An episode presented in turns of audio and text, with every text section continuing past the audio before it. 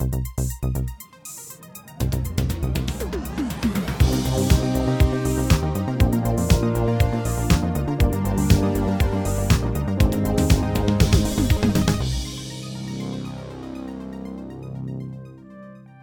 Hallo und herzlich willkommen zu der Episode 174. Jetzt habe ich mir wirklich Mühe gegeben, um die richtige Zahl zu sagen. Äh, vom Outcast. Heute mit, äh, ja, bereitet euch auf eine lange Folge vor. Ihr, die ihn jetzt hört, wisst schon, lang, äh, wie lang das sie ist. Wir haben nämlich fünf Filme, die wir werden besprechen und nicht nur fünf, fünf Filme, sondern auch vier Leute. Der eine bin ich, der Nicola, dann äh, der Chris. Grüezi. Der Marco. Guten Morgen. Und Petra. Ciao. Und ich. Was?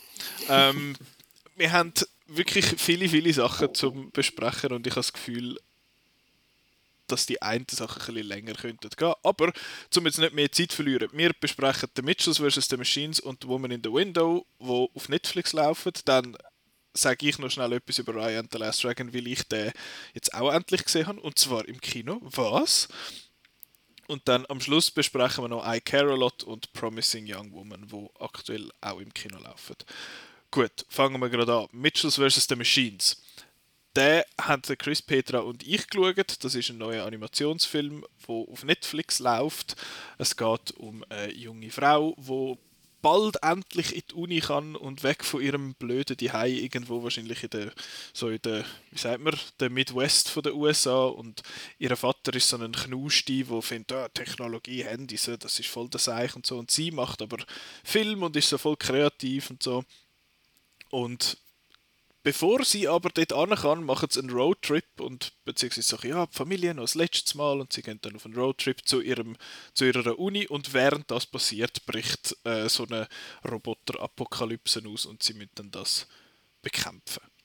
Kennen wir alle, so Situationen. Ja, das passiert Ja. immer wieder. Ähm, das ist ganz, ganz, ganz eine lästige Plage. Die elende Roboter-Apokalypse ewig. Aber ich habe den eigentlich geschaut, weil also das hat mich eigentlich zuerst nicht groß interessiert, aber dann habe ich plötzlich von allen Seiten gehört, oh mein Gott, der Film ist mega gut und voll toll und ui ui ui. und dann habe ich den geschaut und ich finde, der ist wirklich uh, toll. Das ist, ich finde das ganz, ganz ein lässiger Animationsfilm. Ich weiß nicht, ähm, Chris, du hast glaube ich auch den noch gut gefunden, oder? Ja, ist gut, sehr gut gefunden. So, Woman in the Window, next movie. Nein, ähm, also verwundert mich ein bisschen, dass du da ohne äh, Vorfreude an den Film an bist, weil man hat ja gewusst, dass da Phil Lord und Chris Miller dahinter sind, also die Macher von der Jump Street Film, der Lego Movie und der Produzenten von Spider-Man Into the Spider-Verse, Ja, ja, aber Sony Animation hat einen guten Film gemacht bis jetzt. Sie haben keinen guten Track Record, wenn du so willst. Ja, weil es ist äh, irgendwie gewesen, oh komm, wir machen äh, Emoji-Movie. Und das nachher ist halt das Extrembeispiel, ja. ja, nachher hauen Spider-Verse raus, wo alle finden, what the fuck, die können ja etwas und jetzt kommt. Emoji-Movie ist super. Und super finde ich jetzt ein bisschen einen starken Begriff. ich finde ihn jetzt auch nicht so tragisch wie, wie viele andere. Aber Ja. es ist nicht so gut.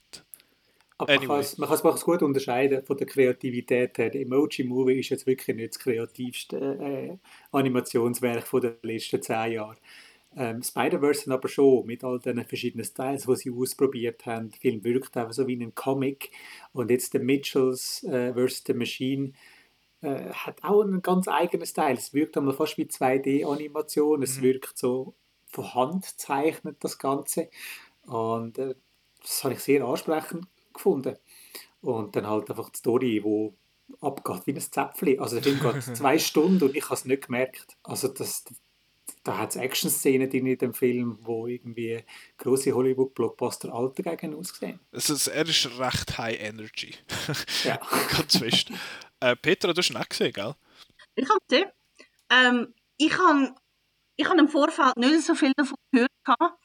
Ähm, und dann ist er rausgekommen und dann habe ich die Outnet-Kritik gelesen und gefunden, wow, das ist mega cool. Und dann habe ich geschaut und gefunden so, ne.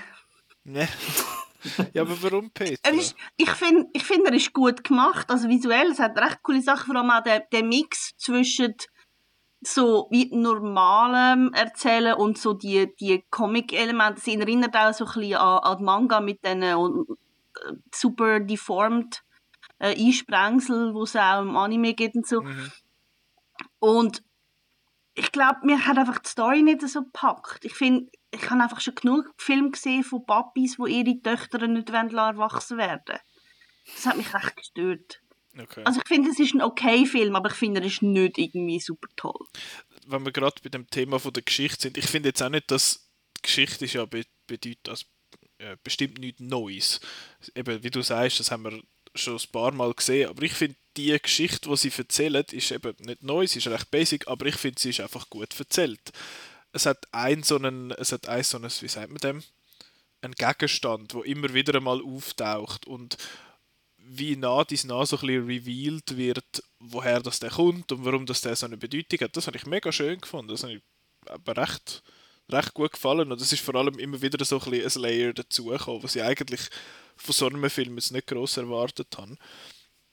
Und es ist ja dann schlussendlich auch klar, wo das rangeht und was passiert. Aber es ist eben, es ist ein, ein, ein Kinderfilm und zu einem Kinderfilm vergebe ich das eher einmal noch. Auch wenn es vielleicht nicht, nicht das Tollste ist. Aber ich finde eben, wie ihr ja schon gesagt habt, er sieht so cool aus. Er, hat einfach, er ist total kreativ. Er lebt eigentlich so ein bisschen auch durch das, wo, das, wo die junge Frau so ein bisschen in ihrem Kopf hat. Das ist sehr so ein bisschen ihre, ihr Style in dem Sinn. Und ich habe das Gefühl, dass es also ich habe das nicht nur das Gefühl, ich glaube, das ist also bestätigt, dass das so ein bisschen autobiografisch auch noch war von diesen Personen oder von einer Person, die jetzt das gemacht hat. Ähm, und ich habe mir wirklich gewünscht, mit all diesen mit all diesen Energie, die der hat, also mit der Energie, die er hat und mit dem mit diesen Visuals, dass ich den hätte können im Kino sehen. Das, Ja, äh, also, es war ja ursprünglich auch ein Kinofilm. Gewesen. Also, er hat auch ein Startdatum gehabt. Wir haben auf Outnow sogar äh, untertitelte Trailer-Versionen, etwas, was ja Netflix sehr selten macht und vor allem auch nicht anbietet Mhm. zum Downloaden. Und äh, dann ist halt der auch der Pandemie zum Opfer gefallen. Also, hätte im letzten September soll offiziell die Schweizer Kinos kommen. Und schlussendlich hat dann Sony entschieden, nein, wir brauchen den Stutz ja, auf andere Mhm. Wege. Nehmen wir das sichere Geld von Netflix und jetzt ist er halt dort. Ja. Ich finde auch noch wegen äh, Christus Tempo angesprochen, es ist schon recht ein Breakneck-Speed, wenn man so will. Ich finde aber, es hat eine Station zu viel.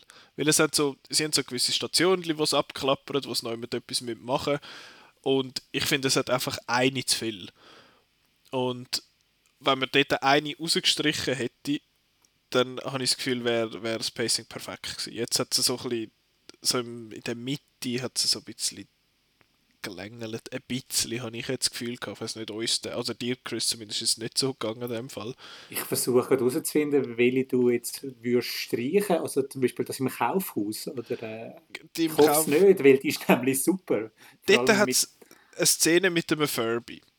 Ich kann jetzt extra nicht wollen Furby sagen, dass die Überraschung den Marco nicht kaputt ist. Aber ja, sorry. Oh, you, you haven't heard a thing. Ähm, die Szene, die Szene ist fucking weird. die ist fucking weird, Mann. Die definitiv nicht streichen. Nein, Es hat aber nachher nochmal so einen Punkt, wo's dann auch, wo, wo dann auch noch etwas ist, wo ich, ja, auf jeden Fall eben zum nicht zu fest drauf eingehen. Ich hätte gefunden, ein so ein Dings äh, hätte, hätte gelangt. Und was ich aber sicher noch möchte erwähnen, ich finde der Voicecast ist eigentlich recht gut. Und was mich besonders gefreut hat, ist, dass, äh, wie sagt man, ich will nicht zu viel verraten, aber es hat quasi die, die Antagonistin ist gesprochen von der Olivia Colman. Mhm. Und das ist so toll.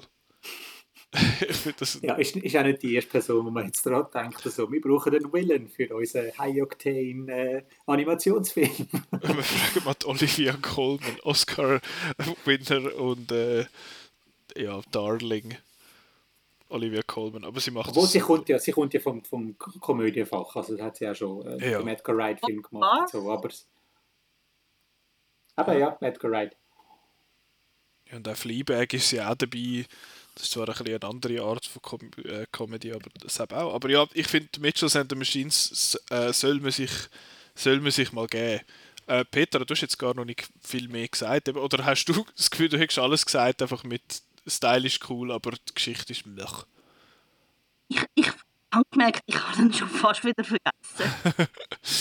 ich habe ihn geschaut, als er rausgekommen ist und dann habe ich mich gefunden, so, hm, ja, kann man schauen, muss man nicht und dann habe ich ihn, glaube ich, wieder verdrängt. Schade. Ei, ei, ei. Also hört auf den Chris und mich und nicht auf Film. Nein, ich, ich verstehe es natürlich, wenn jetzt die Geschichte äh, einem so zu den Ohren auslampert. Aber ich finde eben rein für, fürs Visuelle lohnt er sich eigentlich eben schon. Ja, und ich finde es halt schön, wie viele Figuren da eingeführt werden. Also schon allein äh, die beiden Roboter, das sind schon zwei super Sidekicks und du hast auch noch den Hund und dann noch den, den, den jüngsten Sohn, wo Dinosaur obsessed ist. Also, der Film ist vollpackt mit, mit herrlichen Figuren, wo alle ihre Momente bekommen oder mehrere Momente bekommen, äh, zum Skiwerferlicht zu kommen. Und er ist lustig. Ja, Es ist wirklich lustig. Und es tut mir so ein bisschen weh, das zu sagen. Ich habe gerade im, äh, wie sagt man, gerade vorher, bevor ich den geschaut habe, habe ich die nackte Kanone 3 geschaut. Und ich habe, 33 ein Drittel, bitte. ja genau, Entschuldigung. Ich habe, den, ich habe dort, glaube ich, zweieinhalb Mal geschmunzelt. No, also, ich möchte niemandem was beibrünzeln, wo die Film super findet, aber ich finde, die sind nicht gut alt geworden. Und d- deshalb, ja, ich habe eben ein paar Mal geschmunzelt und nachher habe ich den geschaut und gefunden, oh, das ist lustig, that one's for me. Äh, ja. Ich finde den Film sehr, sehr ist ja, lässig. und ist ja mehr deine Generation, also eben mit all Ja. den YouTube-Sachen. und, äh, Du redest jetzt so huren alt wieder. du bist vier Jahre älter als ich. Ja, ja, all the difference. Ja, Alter, ja, genau. Du bist immer noch ein Millennial. Ich warte einfach, bis wir über Millennials. Über Diane Weist äh, äh, reden, dann kann ich dann auch wieder mich mit meiner Generation... Äh? Old people. Ach, aber ich finde es schön, dass ich Aber, wenigstens äh, da noch der Jung bin. Ja, was? Darf ich noch mal schnell, bevor ihr zum nächsten Netflix-Film kommt, ein Netflix-Problem wieder äh, schildern? Ich habe noch nicht mal Beasts of No Nation gesehen. Und jetzt wollen sie jede Woche, wenn ich das so sehe, irgendeinen Film Ja, ja. rausbringen, Das ganze der relativ groß ist. Ja. Das ist fucking Ja. crazy. Und, Und das ich, ist. ich werde keinen gesehen von denen und das ist so schlimm, weil sie sind ja da und ich habe ja Netflix. Ich verstehe nicht, warum dass du Netflix hast einmal. Einfach zum haben. Falls dann doch etwas kommt. Ähm, Nein, schaust aber, du sie äh, nicht? Einfach weil du sie nicht möchtest auf dem kleinen Bildschirm sehen. Also schaust du sie an der Wand. Nein, aber äh, einfach irgendwie, es ist irgendwie, man vergisst es ist ein Es ist so ein bisschen weit, genau. es ist so ein bisschen weit weg. Also, ich verstehe den Marco, es ist ein bisschen Also so man weit muss weg. nicht machen, um das zu schauen. Das ist, glaube ich, das Problem, oder? ich Ja, Gefühl, alles andere ist ein Aufwand. ich habe das Gefühl, er geht Ja. einfach unter in dem in dieser Flut von neuem Shit, wo dort kommt. Und ich meine, eben, die, die Zeug finden auf Netflix ist ja schon, vor allem eben das neue Zeug, da musst du einmal halt schauen und dann gehst du auf Top 10 und dann ist dort aus irgendeinem Grund Ted 2 oder Deadpool drin oder so. Warum ist der jetzt diese Woche in der Top 10? Und sonst sind es einfach irgendwelche Netflix-Serien, wo alle schauen. Ja, ich, ich finde das auch schade, aber äh, zu, dem, äh, zu dem Thema komme ich dann noch. Beziehungsweise, nein, ich kann es eigentlich jetzt gerade einschmeißen, von wegen eben Netflix. Ich bin so froh, kann ich wieder ins Kino im Fall einen, einen Film schauen, weil äh, vor allem jetzt bei den letzten zwei werde ich da noch drauf kommen, wo wir besprechen. Aber ich meine, jetzt bei Mitchell vs. Machines ist es nicht so schlimm gewesen, aber bei Woman in the Window, eben, ich bin, wie der Chris sagt, ich bin offenbar eine andere Generation.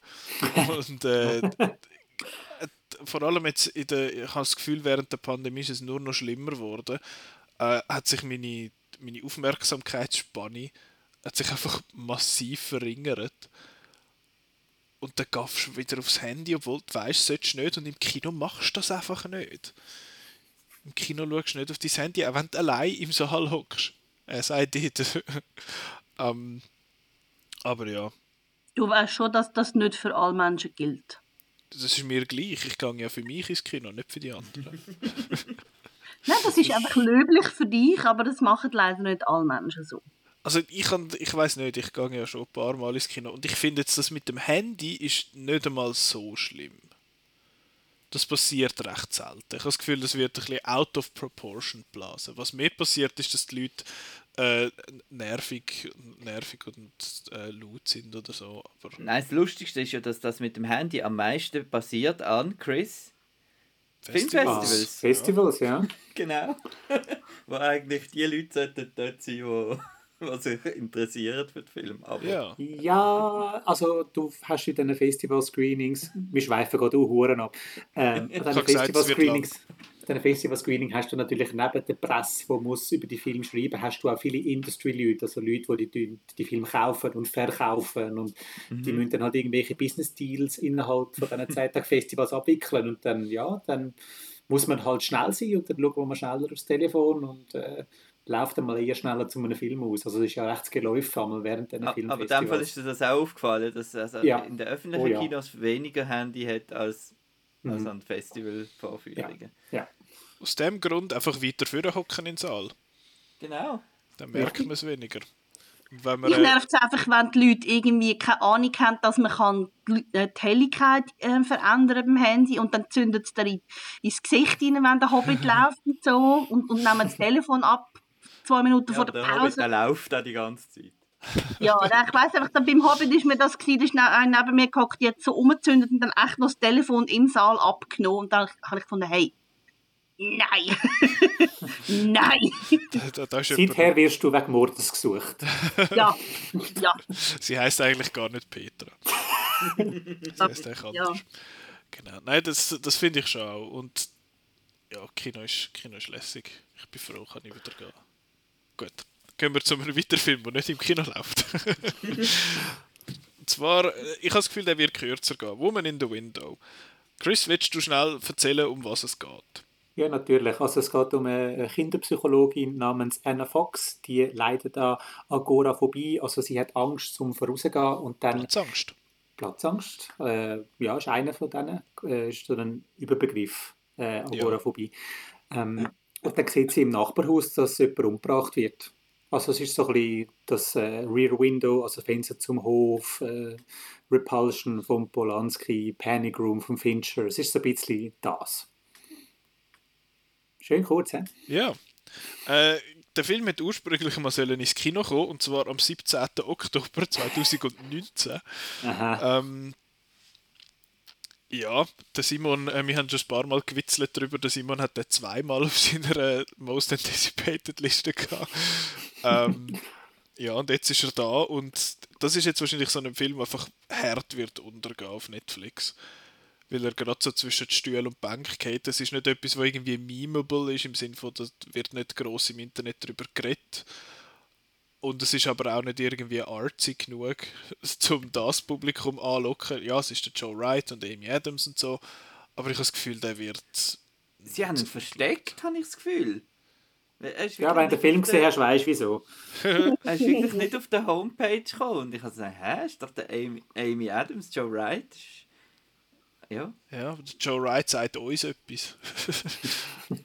das ist halt dann auch so ein bisschen das Problem. Darum eben, wie gesagt, Kino, dort ist schon kuratiert. Dort laufen nur 10 Filme höchstens und nicht 7 Milliarden. Gott, jetzt töne ich auch schon alt. Also, Woman in the Window. Das ist jetzt auch ein Film, oder, wo ursprünglich jetzt soll ins Kino kommen. Es ist ja einer von der letzten Überbleibsel nach von äh, 20th Century Fox, also dem, äh, also sogar noch äh, eine Tochter, das Tochterunternehmen Fox 2000. Und das Studio gibt es jetzt nicht mehr. Weil äh, durch die Übernahme durch Disney hat gesagt, nein, wir tun das wirklich zusammenkürzen. Wir werden noch 20th Century Studios haben, wo früher noch 20th Century Fox war. Und wir werden noch Searchlight Pictures haben, früher noch Fox Searchlight.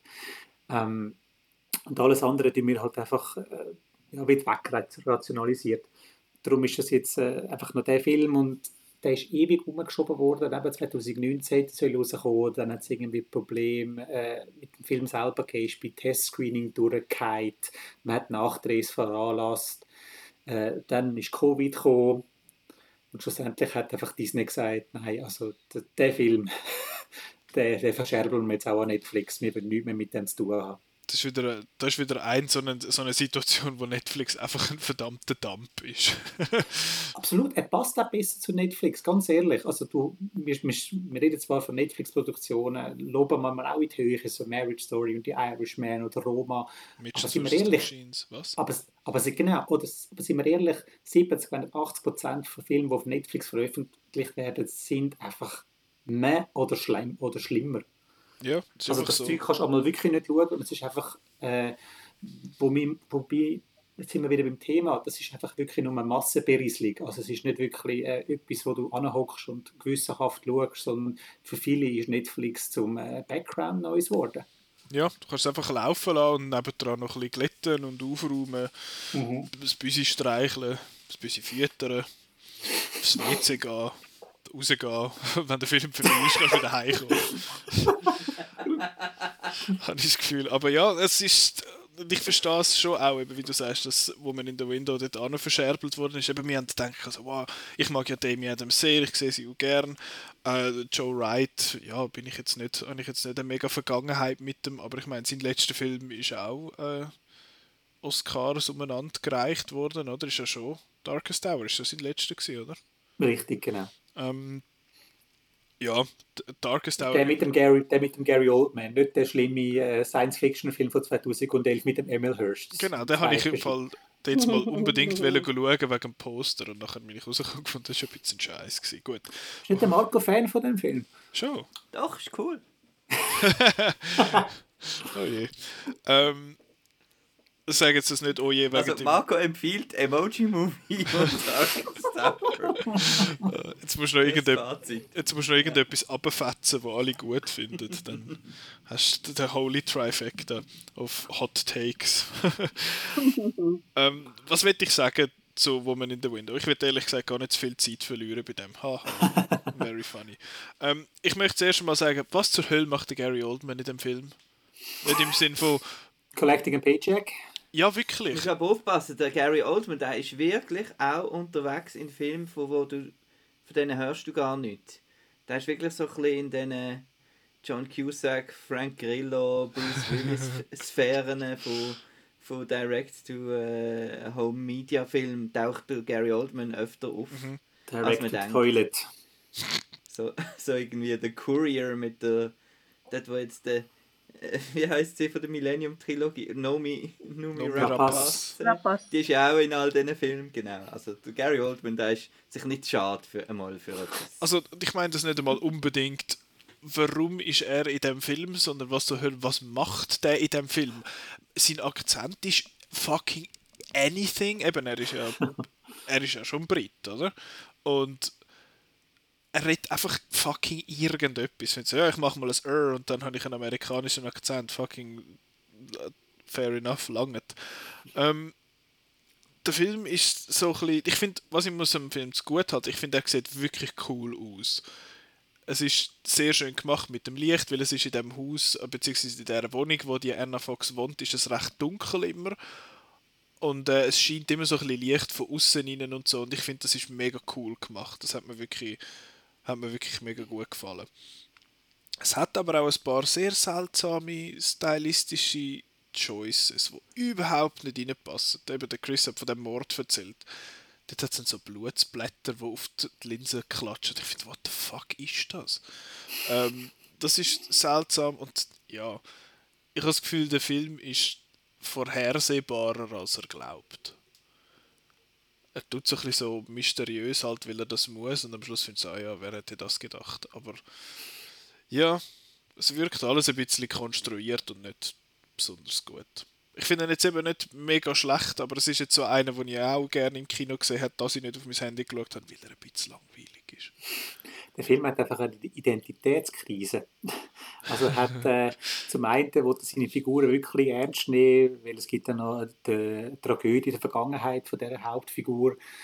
Aber gleichzeitig hast du dann eben so, so Splatter-Effekte, die völlig übertrieben sind und Twists, die äh, wunderbar aufgehoben werden in einem, in einem Mid-90s-Thriller wie Sliver zum Beispiel mit Sharon Stone. Also es ist so... Uh, aha, genau, genau. Tipp. Mein jetzt habe ich. Jetzt habe ich,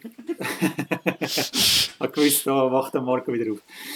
Ähm, und, und es ist dann so, mach etwas richtig. Also habe jetzt Spaß mit dem völlig absurden Zeugs oder mach es ernsthaft und irgendwie die Balance, also irgendwie, der Film findet keine Balance.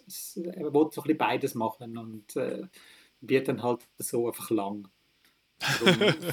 Und ja, also ich habe ich hab die ganze Zeit dank dem Haus und dem Showdown am Schluss im Recken bin ich die ganze Zeit an Panic Room erinnert worden von David Fincher und habe wirklich noch das Gefühl, dass der Film fertig war. Ja, Panic Room wieder mal schauen. Hä?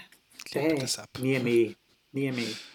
Nie mehr. Ja, das ist so eine, wo. Eben, ich habe ihn jetzt nicht so tragisch schlecht gefunden, aber einfach ein bisschen. Eben so wirklich Midrange mit, mit guten Leuten eigentlich. Ich finde, er ist eigentlich gut gespielt.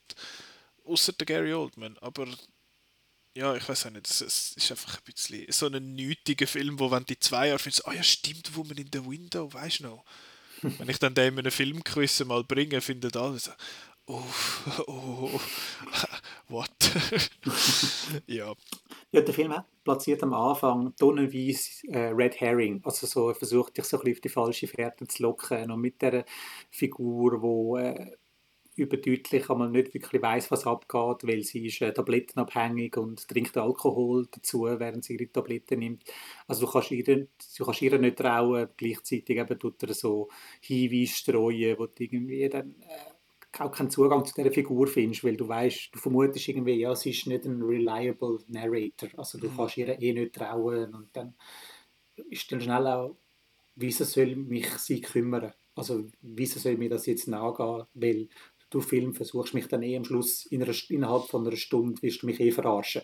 Also du hast dann nicht irgendwie das Gefühl, dass du dieser Figur musst äh, näher kommen, sondern du bist so am überlegen, wie könnte der Film jetzt ausgehen, versuchst du eben da die, die Red Herring äh, zu deuten, eben, wie hat die, die andere das jetzt genau gesagt, das könnte man jetzt so deuten und die erwähnt jetzt das nicht, wieso echt nicht.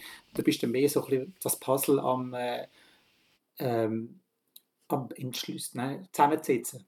Nicht Puzzle entschlüsseln, das macht keinen Sinn.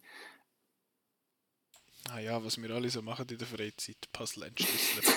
genau. Ähm, du, versuchst das Puzzle, du versuchst das Puzzle einfach äh, zusammenzusetzen und, äh, und dann hat es einfach viel Leerlauf dazwischen und du wartest einfach nur auf die Auflösung und halt auch ein bisschen genervt, weil eben dann will die Figur trotzdem ernst nehmen, und, aber du selber kannst es nicht ernst nehmen. Also es ist, ist nichts rechts, nichts rechts der Film nichts rechts trifft es eigentlich recht gut. Und dass man nicht jetzt noch mehr Zeit verplemperlt mit nichts rechtem, äh, schließen wir Woman in the Window an dieser Stelle ab. Wenn äh, euch jetzt der gleich interessiert, trotz allem, was wir jetzt gesagt haben, könnt ihr auf Netflix schauen. Äh, jetzt mache ich schnell eine Solo-Nummer. Ich tue nicht singen, keine Sorge. Oh. Ähm, weil in diesem Film wird nämlich auch nicht gesungen. Ryan and the Last Dragon. äh, für die, die die Mein an den Meinungen von Chris, von Marco und von der Petra interessiert sind, könnt das in der Folge 164 anschauen. Und ich habe dort dann eigentlich nur so halb viel dazu beizutragen. Eben, der Film läuft jetzt aktuell noch im Kino. Er läuft überall nur synchronisiert. Ich habe ihn synchronisiert gesehen, weil ich es nicht besser gewusst habe. Und ich habe es überlebt, aber der deutsche Synchro ist einfach komisch. Vor allem, man sagt, oh nein, Raya. Ja, das ist einfach alles ein bisschen doof. Aber auf jeden Fall habe ich jetzt den geschaut und ich bin so ein bisschen conflicted bei dem Film. Weil es hat immer etwas, wo mir gefällt, wo aber nachher durch etwas anderes wieder ausgecancelt wird. Und zwar eben, es ist eine interessante Welt, die mega schön ist und alles, aber man macht nichts mit deren und es ist einfach nur eine Kulisse. Es sieht einfach nur schön aus und es sieht wirklich fucking schön aus. Ich will dort hin, bitte.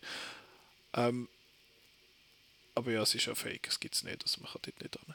Und dann, es hat, ich finde, es hat eine gute Protagonistin, die ist wirklich cool und sympathisch und äh, relatable und so, aber du hast einfach blasse und eintönige Nebenfiguren und zwar alle zusammen. Es, ist, es sind alle egal und es wird je länger, je schlimmer, je mehr das dazukommt. Ähm, dann hat es coole Action-Szenen, eben mit diesen Kämpfen, wirklich mit echten, äh, mit echten Stunt-Leuten gemacht worden sind, mit Motion Capture und so. Aber von diesen Kämpfen gibt es zwei. Das ist irgendwie, das ist irgendwie hure lampig. Und eben, er ist schön gemacht und alles. Und ich finde ihn eigentlich als Adventure-Film, als recht gut paced Adventure-Film, habe ich ihn eigentlich mega cool gefunden. Aber eben dann hast du wieder so den Humor, wo ich finde, what the fuck ist das? eben, es ist dort, äh, auch schon in der letzten Folge so um die, Aquafina gegangen und ich mag sie eigentlich, aber ich finde, sie passt einfach hinten und vorne nicht in die Welt rein. Es passt so nicht, eben, wie ihr dort auch schon gesagt habt, ich bin so ein bisschen ein Echo jetzt von dem, dass es ist so, ah, es ist so die mythische Welt und es ist ja nicht so, als hätte es da keinen Platz für Humor in dieser Welt, aber ich finde, es hat einfach keinen Platz für den Humor. Und ich habe ein Kind im Saal gehabt, die haben zweimal gelacht. Also die ganze, was weiß ich, Internet-savvy und meme-mäßige Sprache hat jetzt dort nicht wirklich gezogen. Ja, und das hat mich dann auch dazu geführt, dass ich eigentlich gedacht habe, ich wünschte, das wäre kein Kinderfilm. Das ist sehr egoistisch von mir und ich weiß ja, es ist ein, ein Disney-Film, also wird es ein, ein Disney-Animationsfilm, also wird es einer in erster Linie für Kinder und zweiter Linie für Erwachsene sein. Aber ich will auch, dass es nicht ist. Für, aus rein egoistischen Gründen, weil ich eigentlich gerne einen, ein einen ernsteren Film gesehen hätte. Und das Drachendesign ist einfach scheiße, aber das habe ich das letzte Mal schon gesagt.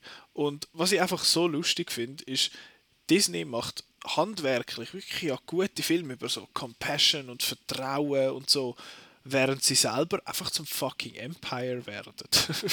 ich weiß auch nicht, also es ist das, das reibt mich immer so ein bisschen falsch. Sagt man dem? It rubs me the wrong way. es reibt mich in die falsche Richtung. Ich glaube, das kann man so nicht sagen. Rubbeln und jubeln. Was? Rubbeln und jubeln. Ja, Ribbel, Rabbel, Rubbel. Wer nicht rubbelt, ist ein Double. Oder so. Nein. Ich, ich weiß auch nicht. Ich finde, er ist auf jeden Fall, bin ich froh, habe ich die 30 Franken nicht gezahlt äh, auf Disney Plus. Ich bin froh, habe ich ihn im Kino gesehen, auch wenn es synchronisiert war. Weil der sieht wirklich einfach so cool aus. Es gibt immer etwas zum Schauen. Und eben der, der Tuk-Tuk, das, das äh, tierische Velo, das ist, das ist total lässig. Und es hat da sonst viele Sachen, die mich eigentlich interessiert hätten, wo eine coole Welt wäre. Und ihr habt ja letztes Mal gesagt, es wirkt wie ein Game, wie man so Missionen muss abklappen. Ich so, machen das fucking Game von dem. Das wäre super. Das wäre prima gemacht zum, zum Erforschen.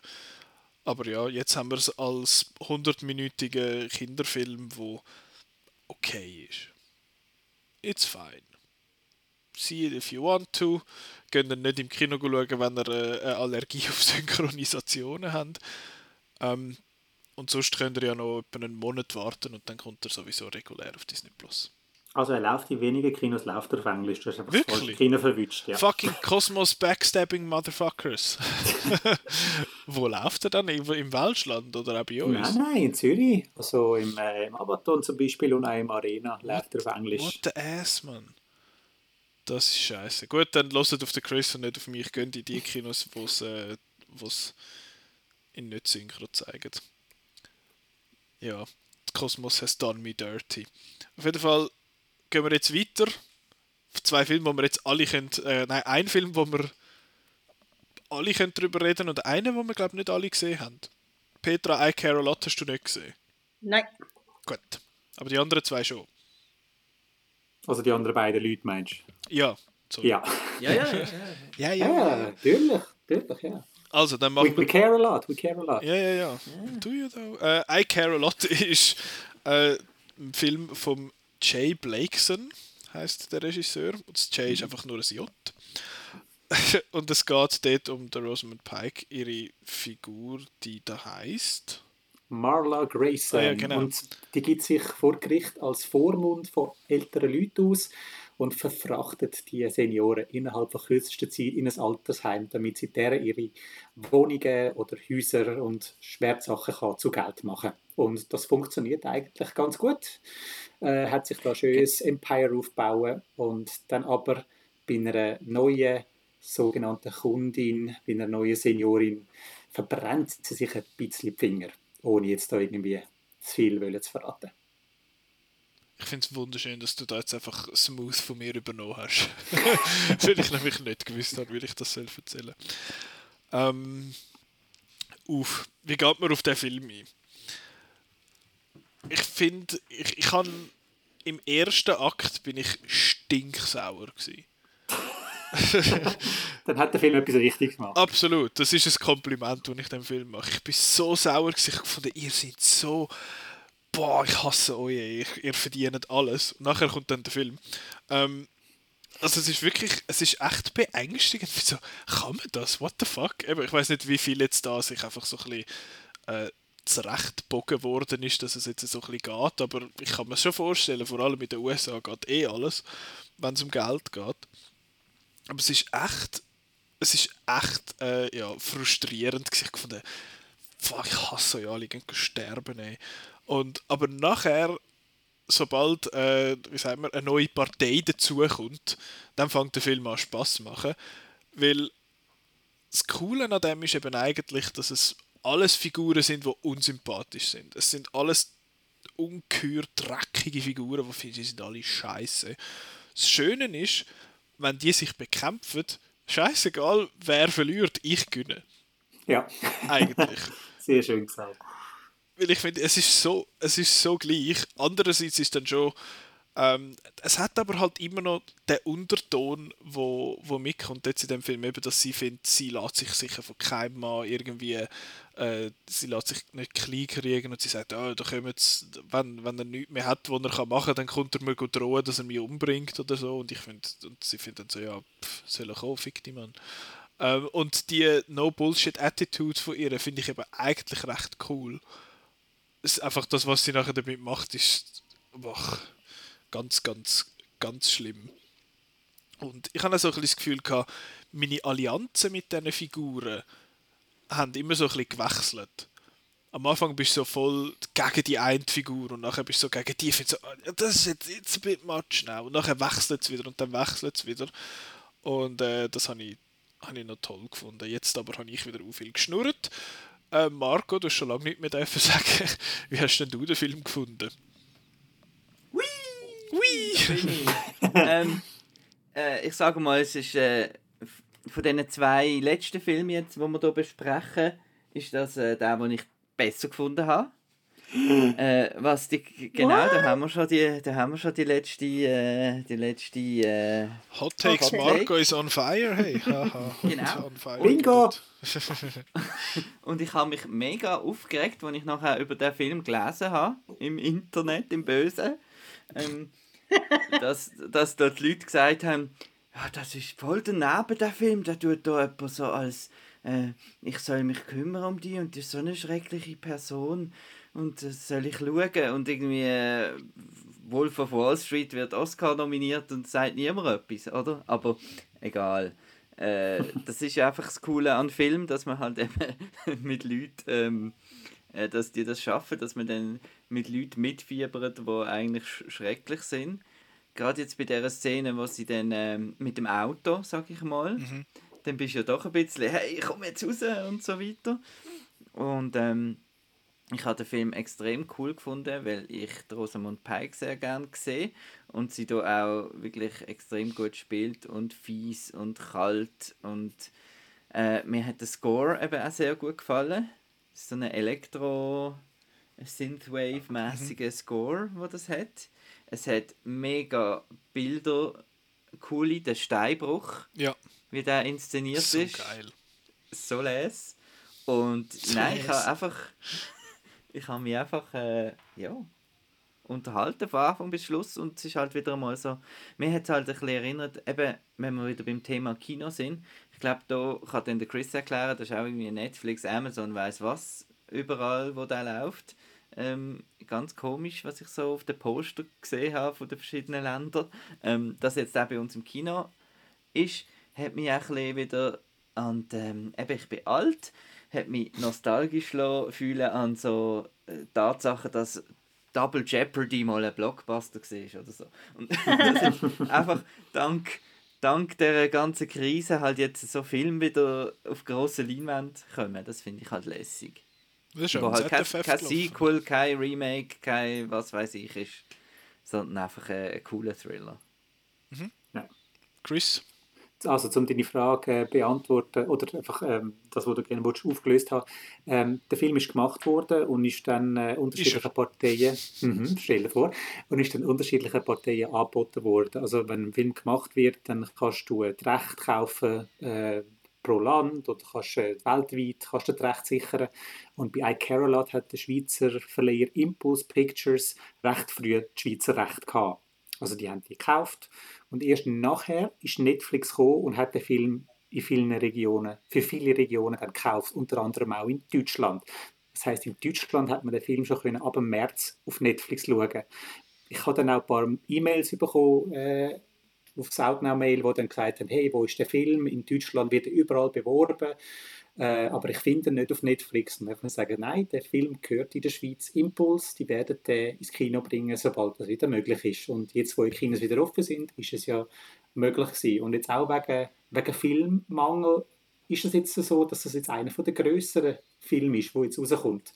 Darum eben der, der Vergleich mit Double Jeopardy ähm, ist jetzt auch ein bisschen der momentanen Situation geschuldet, dass jetzt halt eben so Filme jetzt grösser wirken, weil nehmen wir an, wir hätten wieder Normalbetrieb weltweit, iCarolot würde dann doch eher untergehen.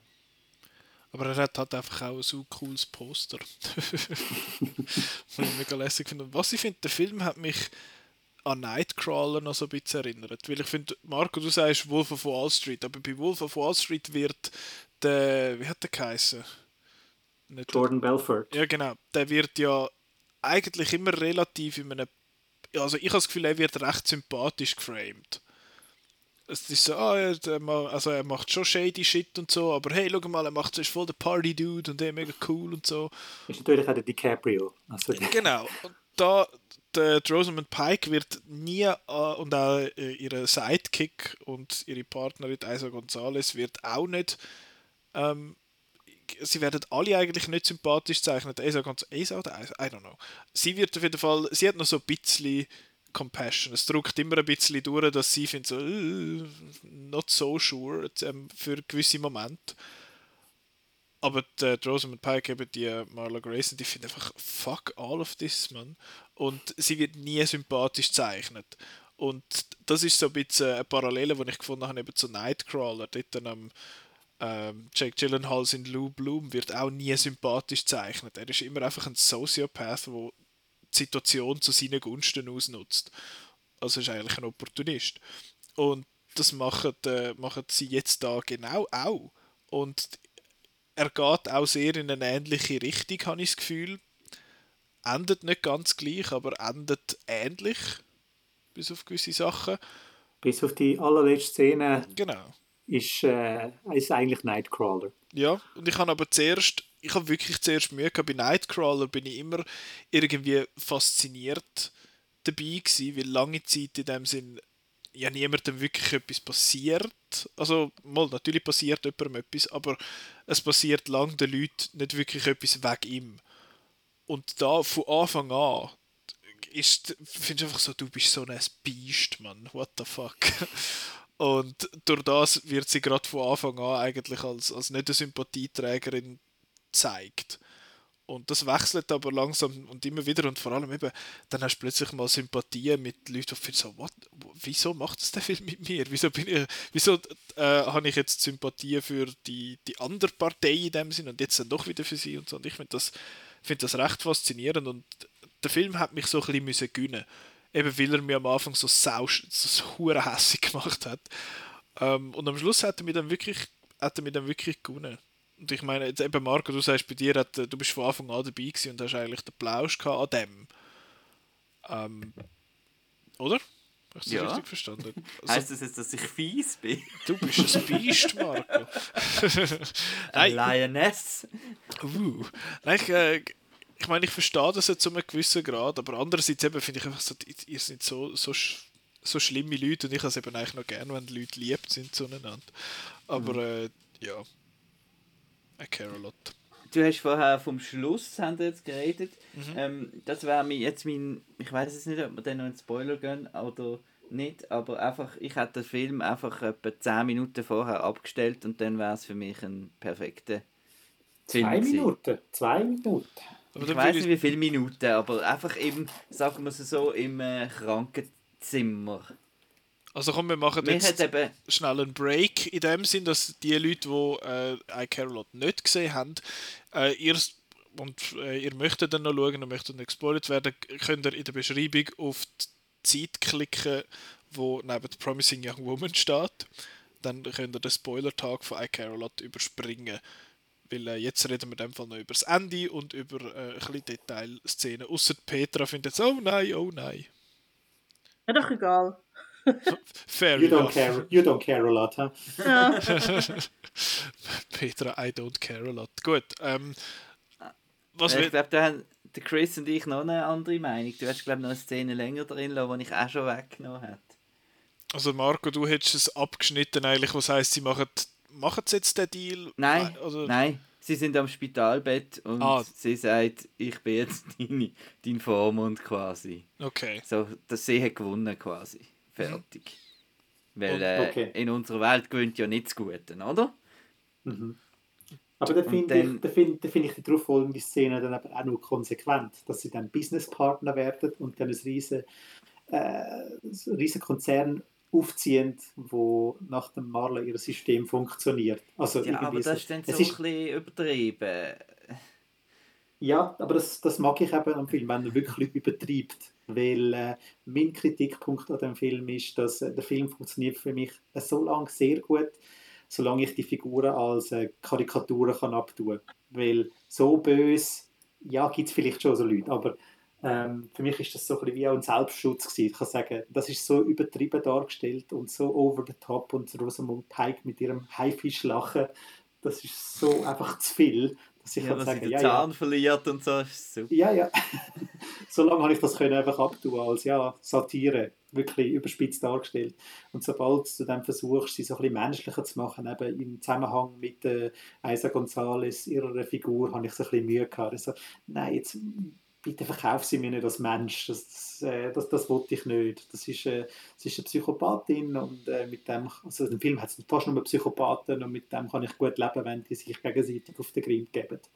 Ähm, da habe ich dort schon ein bisschen Mühe gehabt. Aber ich finde, der Schluss, ähm, dass sie dann so ein System aufbauen, also so wirklich ein Konzern werden, wo in ganz Amerika agiert, finde ich nur äh, eben konsequent auch mit dem Vergleich zu Nightcrawler, weil dort gewinnt ja der Lou Bloom am Schluss ja auch und hat äh, noch mehrere Mitarbeiter, die er, äh, von er anstellt, wo nach seinem Businessmodell dann auch innerhalb von seinem Businessmodell arbeiten. Und Ja, von dem dann her ist ich das- einfach, gesagt ich einfach ihre Partnerin gesagt ich dann zum Beispiel nicht mitmachen bei dem. So wie Ja. sie uns vorgestellt worden ist. Das finde ich dann ein bisschen komisch. Mhm. Ja. Aber, Fair enough. Aber ich finde es halt einfach schön, dass eben mit dem Dinklage zusammen, dass sie dann eben so etwas aufziehen, weil es sind beides Psychopathen, die dann halt einfach die Lücken im System ausnutzen und äh, so amoralisch äh, ihr Geld verdienen, dass halt eben dann der Schluss genau darum konsequent wäre, dass sie damit davonkommen. Und Aber eben, am äh, meisten stört mich wirklich auch, wie du, wie die, Chris, in dem Fall, dass, dass sie noch äh, verschossen wird. Das ist so ein bisschen, Genau, das, ist jetzt das, Testpublikum oder ist das was, oder ist das Moral, dass wenn du etwas Schlechtes machst, kommst du nicht ungeschoren davon, von denen, die du geschadet hast. ja, aber aber das, der, das, der Typ das ist ja. und ja, und Ja, aber das widerspricht dem ganzen Film. Also im ganzen Film geht es ja darum, dass sie davor kommen, dass sie eben das, äh, das ausnutzen, das, was sie können. Und da finde ich den Schluss halt eben nicht konsequent, dass sie dann am Schluss noch bestraft wird. Und es geht auch so schnell. Also man hat auch gar keine Zeit, über das irgendwie zu reflektieren. Es ist einfach so ein bisschen... Ja, das- das wirkt so ein ist bisschen angehängt. Ja. Ja. also eh das Ganze mit dem, gestört. mit dem Imperium wirkt wie ein Epilog. Das ist wirklich einfach so, die Geschichte ist eigentlich fertig, aber jetzt hängen wir da noch, noch irgendwie 10 Minuten an. Und äh, ja, ich, ich habe es eben jetzt auch nicht so super gefunden. Ich finde es aber auch nicht so schlimm, wie ihr, weil ich finde schlussendlich so, irgendwie hat es schon verdient, die Figur. weil sie einfach eben wirklich ganz, ganz fest schlimm ist. Und Was ich auch noch ein bisschen, Ja. ein bisschen schade gefunden habe, ist, dass Diane Weist einfach vergessen geht. Also es geht einfach nicht mehr um sie halt. Aber ich hätte, dort hätte ich lieber noch einen kurzen Abschluss gehabt, was, was denn mit ihr jetzt passiert ist eigentlich. Das ist so ein bisschen... Ob sie jetzt einfach, einfach einen kleinen Shot, dass sie immer noch irgendwie in ihrem Zimmer hockt oder so etwas. Das ist doch freigelassen. Also sie haben sie doch freigelassen. ja, ja. Das war ja, das ja eine Bedingung. Gewesen. Sie ho- hockt nachher zum Peter Dinklage ins Auto und sie fahren dann weg. Oh, habe ich jetzt... Hä? So bist du gekommen. Hast du aufs Telefon geschaut? What? Es ist eine sehr kurze Szene. Also es ist Ja, ein bisschen, wahrscheinlich hast du dich dort schon zu fest aufgeregt über, äh, Schon über den. Epilog. Genau, bei den Händen verrühren. Hast du genau beim in dieser Epilog gesehen? Ja, ah, dann, ja. in dieser Nein. Bist schon- Millisekunde, wo Ja, du die. Hände verrührt hast, sind die Hände gerade vor deinem Auge gewesen und dann hast du es gar nicht gesehen. Ich glaube, der Marco ist einfach rausgelaufen dort. Nein, ähm, was ich noch möchte sagen, eben, wir haben äh, die Rosamund Pike erwähnt, eben, es, es ist, äh, ja, wir dürfen in einer Rosamund Pike Welt leben, wie es aussieht. ähm, eben, sie lebt nicht in unserer Welt, wir leben in ihrer. Und sie ist das absolute Star, aber ich möchte auch noch die anderen Leute so ein bisschen rausheben. Äh, ich finde, Peter Dinklage ist super. Eben auch völlig over the top, wie er die ganze Zeit essen und irgendwie Smoothies umrührt und so. Und eben sein, Und an den Ring turnt. Das habe ich auch super. und das ist so obviously greenscreened. Ähm, der Dings und sein, sein Sidekick, der einfach überhaupt nichts kann und immer zittert und so. Und wer mir aber auch wirklich gut gefallen hat, ist der, der Anwalt, wo vor allem die eine Szene, wo er mit der Chris Rosamund Messina. Genau, wo, wo er mit der, mit der Rosamund Pike also verhandelt, dort in dieser Szene, die ist so. Das ist, glaube ich, die Szene, wo ich am meisten Spaß gehabt habe im ganzen Film. Weil es einfach so ein Hin und Her ist und die ganze Zeit wechselt wieder, wer die Oberhand hat. Und das ist so super cool geschrieben und so cool umgesetzt, also das ist hervorragend gewesen. Ich glaube, dort hat mich der Film so ein bisschen angefangen zu gewinnen, wo ab dort ich so, yeah, let's fucking go. Jetzt kommt der Pleasure ja, sonst weiß ich nicht. Eben, äh, Esa González ist jetzt nicht viel dabei, sie ist wirklich einfach so ein bisschen nebenbei. Sie, ich hatte zuerst gedacht, sie wäre vielleicht so ein bisschen die gute Seele, aber äh, auch nicht wirklich. Sie macht ja gleich auch alles mit. Aber ja. Gut, haben wir das abgeschlossen und gehen auf den letzten Film. Oder haben die noch abschließende Gedanken? Mir hat der gefallen, obwohl ich jetzt wieder um, um ein Wützli war, aber ich habe ein bisschen Gegensteuer geben. Also ich habe auch den Pleasure gehabt bei iCarol. Gut, wir haben alle eigentlich den gut gefunden, also wenn euch der noch interessiert, er läuft ab sofort in einem Kino near you. Oder vielleicht musst du ein bisschen weiter, who knows. Ich weiß nicht, wo du wohnst. Gut, ähm, last but not least, certainly not least, Promising Young Woman. Ah, wo fangen wir an? Ähm, Chris, du bist der Synopsis-Man. Erzähl doch schnell, um was es geht. Der neue Also- Superheld. Ja, Synopsis Man. äh, Also, ähm, kannst du überlegen? Genau, also, äh, im Zentrum von Promising Young Woman äh, ist Cassie, gespielt von der Carrie Mulligan, wo sich äh, am Wochenende einmal geht, äh, go besaufen in Clubs und dann vom Mann abgeschleppt wird. Und ist sie dann mal bei diesen Mann die offenbart sie dann, ich bin im Fall gar nicht betrunken. Was machst du denn da? Was hast du denn vor? Genau, und ja, da müssen wir dann fast in Spoiler reingehen. Also ich finde, äh, was es dann genau geht, wird dann erst so nach 40 Minuten, 50 Minuten enthüllt. Darum äh, lassen wir das mal so stehen. Wir gehen eh in die Spoilers rein, also von dem Nachher. her. Äh, nachher, eben darum.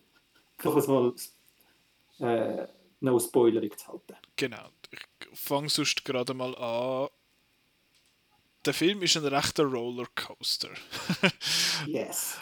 Und zwar in, in, in ganz vielen Sachen. Und ich bin jetzt bei dem Film im Gegensatz zu I Care A Lot bin ich von Sekunde 1 voll dabei gewesen. Gefunden, ich, ich bin da dabei, das, äh, das, das kommt gut im Sinn von. Aber es ist, der Film wird so ein bisschen als, ich habe das Gefühl, der Film wird verkauft als, wie sage ich jetzt das, ich glaube lässiger ist das falsche Wort, aber er wird lockerer verkauft als das, was er ist. Er, ist, er hat zwar Humor drin. Er ist zwar einmal lustig, aber er ist auch tief bedrückend und verstörend. In, nicht in, in dem Sinn unbedingt in den in de Bildern, sondern mehr in dem, was in deinem Kopf vorgeht, wenn du den Film schaust. Und ja, es ist, ähm, uff, ich weiß gar nicht wirklich eben, was mehr sagen, ohne dass ich groß darauf eingehe was nachher noch so passiert. Aber eben, ich finde, den Film sollte man schauen. Er ist nicht subtil in dem, was er sagen will.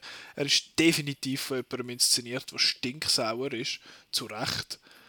Ähm, darum sollte man das vielleicht nicht erwarten. Er ist sehr plakativ, das Wort, das der, Chris, äh, der, Chris, der Simon und ich letzte Woche sehr viel gebraucht haben. Ähm, letzte Woche? Ich glaube es letzte Woche. Auf jeden Fall bin ich trunk. Ähm, er ist sehr plakativ in dem Sinn, aber ich finde, er bringt seine Message über. Es ist klar, er hat er hat es geschafft, bei mir die Gefühle auszulösen, die er will. Was auch in dem Fall äh, Wut sind in vielen Sachen. Ähm, ja, darum kann ich den eigentlich nur empfehlen an dieser Stelle. Jetzt Non-Spoiler-Gedanken sonst noch vom Rest. Petra, du hast schon länger nichts mehr können sagen. ähm, ich glaube, das ist so ein Film, wo, wo vielleicht auch durchs Marketing und so durch die Kurzzusammenfassung recht falsche Erwartungen auslöst. Also ich habe nicht gedacht, das wird brutal, es wird irgendwie Rape-Revenge-mäßig und das ist ja eigentlich nicht. Mhm. Und das, das merkt man gut an der, eigentlich an den ersten paar Szenen, wo, wo also man sieht ja am Anfang so die Szenen, wo sie halt wieder so in einem Club ist und dann hat es wie einen Schnitt und dann läuft sie so die Straße entlang und dann hat sie, also kommt, die Kamera kommt so von ihren Füßen langsam nach oben und sie hat dann so rote Flecken auf dem Hemd. Und dann findet man so, oh mein Gott, was hat sie gemacht? Und dann merkt man, sie isst irgendwie einen Hotdog oder so. Also, dass der Film auch fest damit spielt, dass viel nicht gezeigt wird und viel muss man sich vorstellen, aber eigentlich ist es ja ich finde, es ist gar kein Film über Rache. Es geht schon um Rache, aber es ist nicht das Zentrum. Ich habe diese Woche die Kritik gelesen in der WOTS und die bringt irgendwie lang und breit so die Geschichte von Rachen für die übenden Frauen. Und ich finde, eigentlich ist es einfach ein, ein Film über eine sehr innerlich kaputte Frau, wo wirklich etwas Schlimmes erlebt hat und das irgendwie nie verarbeitet hat. Ich habe das einen extrem traurigen Film gefunden. Also ich habe ich meine, ich kann auch müssen lachen, weil er der schafft auch mit so satirischen Elementen, aber letztlich ist es wirklich einfach eine todtraurige Geschichte und das hat mich mega reingezogen. Also ich hätte, ich nicht gedacht, dass mich der Film so packen wie, wie es dann passiert ist. Das ist mir sehr ähnlich gegangen. es ist natürlich auch ein System dahinter, oder? Also ihr habt, äh, ich weiß nicht, ob das Wort irreführend gebraucht haben, aber so das Marketing hat man so ein bisschen falsch verkauft das ist Absicht. Also das ist Absicht, dass man jetzt da reingeht und sagt, ah, das könnte noch cool werden. Also das Rape and Revenge, also da wird jemand vergewaltigt, da nimmt jemand Rache und so. Und dann haut er dir einfach in die Eier. Also an einem Mann. Gnadenlos. Also, also am Schluss bist du schon recht, ja, niedergeschlagen. Also, also der Schluss ist eh nachher speziell. Äh, nicht mit dem Wunder, wie, wie wir euch am Schluss äh, gefühlt haben. Aber so rein vom, vom Marketing her und äh, vom, vom Cast her, also was da für Leute castet worden sind, ähm, führt er einen absichtlich auf eine falsche Richtung, damit er dann gegen das Ende hin umso härter kann zuschlagen kann. Darum ist der Effekt dann auch so stark. Wenn er von Anfang an seine Karte offengelegt hätte, das hätte nicht den gleichen Effekt gehabt, wie er es jetzt eben im Film hat. Von dem finde ich das Marketing und vor allem das Casting brillant. Ja, und ich habe also ich es zuerst gar nicht gemerkt, aber beim so nachträglich nochmal darüber nachdenken, sind viele von diesen Männern, wo sie abschleppt, sind Leute, die man kennt und wo sonst eigentlich immer so Sympathieträger sind oder häufig so, so die, die unschuldigen, naiven und so. Und es ist, ich glaube, es, es spielt auch ganz fest damit, dass halt eben sozusagen Männer, wo Frauen vergewaltigt sind, eben nicht die, die irgendwie hinter einer Ecke warten und irgendwie so, so die offensichtlichen Bösen sind, sondern das ist so der, der Durchschnittstyp, wo, wo auch kann völlig daneben sich verhalten. Und das finde ich auch recht spannend, dass das wirklich so umgesetzt worden ist.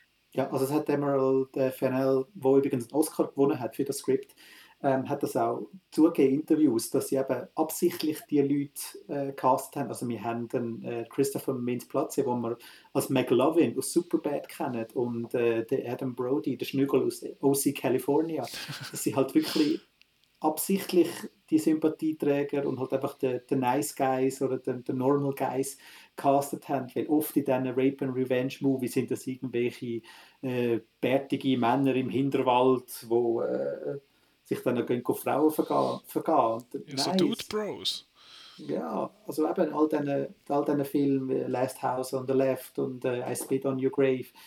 Ähm, sind das halt so offensichtliche Grüssel. Aber äh, im echten Leben ist es halt nicht einfach so obvious. Das sind Leute, wo, man, wo es eigentlich gut meinen. Also die gehen ja alle über und sagen zum Beispiel, eben, ja, bist du in Ordnung, ähm, komm, ich bring dich da raus, weil du bringst dich selber in Gefahr. Und dann aber prompt sind sie mit dieser Person dann live, nutzen sie es dann aus. Mhm. Marco, das ja, es gibt, es, gibt, es gibt ja auch dort, äh, es gibt ja die, die Tatsache, dass eben ähm, jede Frau äh, kennt jemanden, wo das passiert ist und kein Mann kennt jemanden, der so etwas gemacht hat. Das kann ja irgendwie auch nicht sein, oder? Und äh, mit dem, mit dem äh, darum sind die auch alles, eben das sind immer die, die Nice Guys da in dem Film jetzt. Äh, mir hat der Film sehr gut gefallen. Ich habe ein bisschen das Problem, wo der Chris vielleicht mit dem Woman in the Window hat. also, dass er eben dann trotzdem so palpige Elemente halt drin hat und, und so und dann nicht ein reines Drama ist und dass sich das amix irgendwie ein bisschen, ein bisschen beißt und eben aber er spielt halt auch damit, dass, dass wir halt viel schon so Filme gesehen haben, wo halt als Karikatur und als Fun und yeah, sie schlägt jetzt zurück und so ist. Aber schlussendlich mit dem Andy und allem ist es schon ein bisschen äh, a, having your cake and eat it too äh, Situation, habe ich gefunden. Ein bisschen. Aber äh, nichtsdestotrotz, ich habe ihn auch extrem de deprimierend und, und traurig gefunden. Und hat auch eben extrem nicht lustige Sachen, aber so ein bisschen wenn er da am Anfang die, die tanzenden Männerkörper zum Beispiel inszeniert. dann denke so, ja, das ist schon nicht schön. Hingegen haben wir schon hundertmal irgendwelche äh, so, so Frauen, die sich in der Disco bewegen. Eben, das der Female Gaze haben wir halt schon hunderttausend Mal gesehen. Ja. Also äh, umgekehrt, der Male Gaze, genau.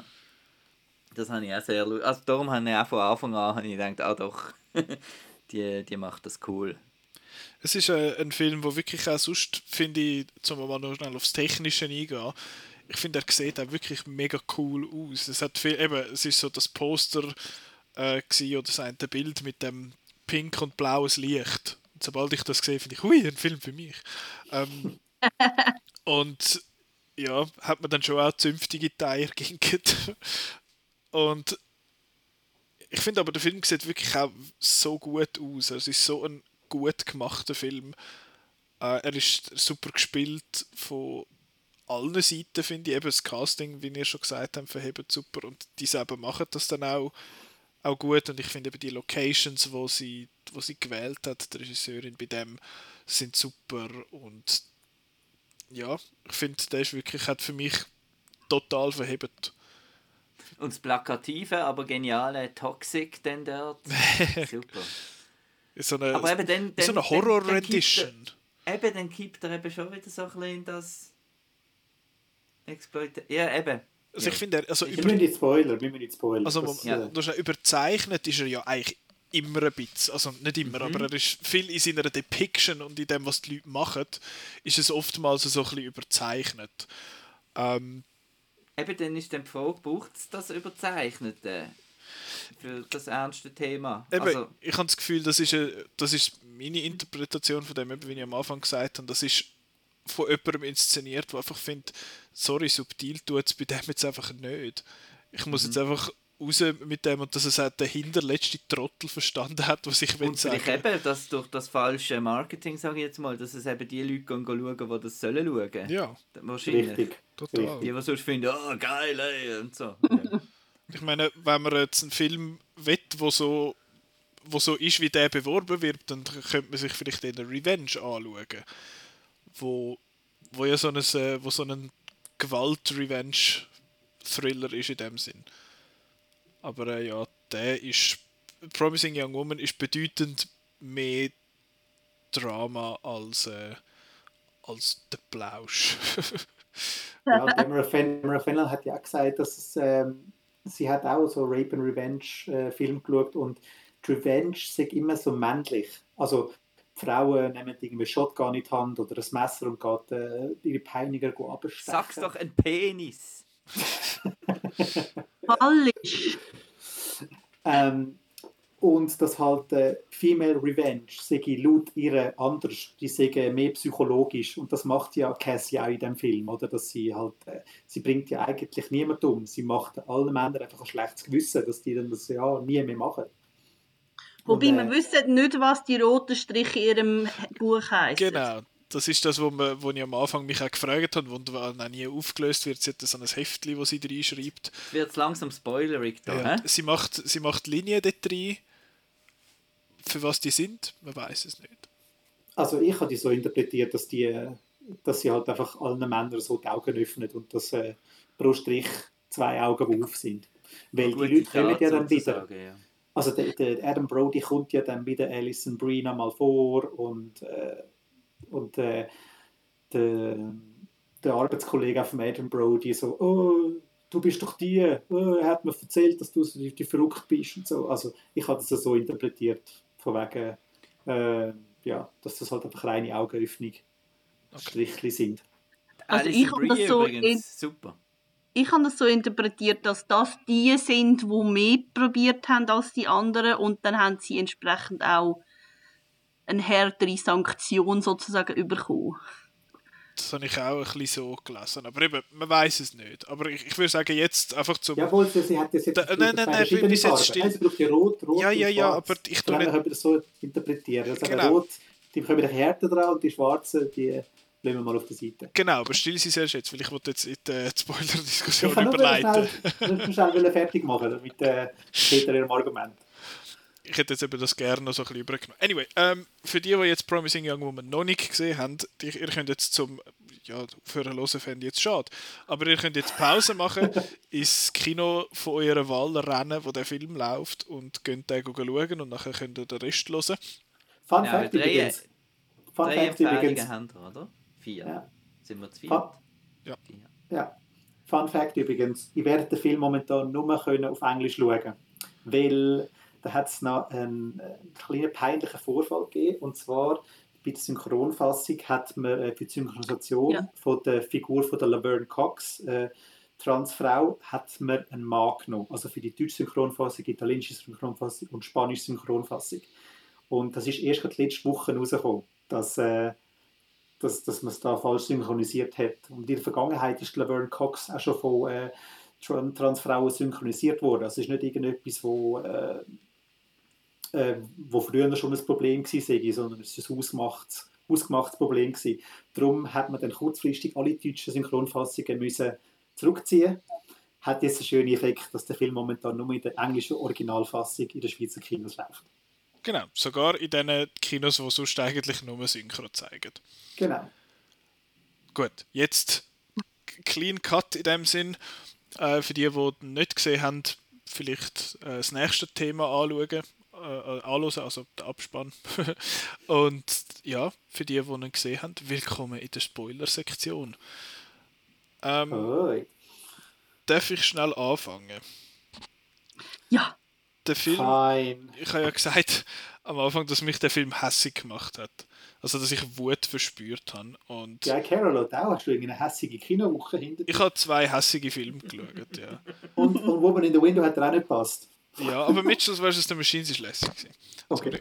Ähm, warum hat der mich hässlich gemacht?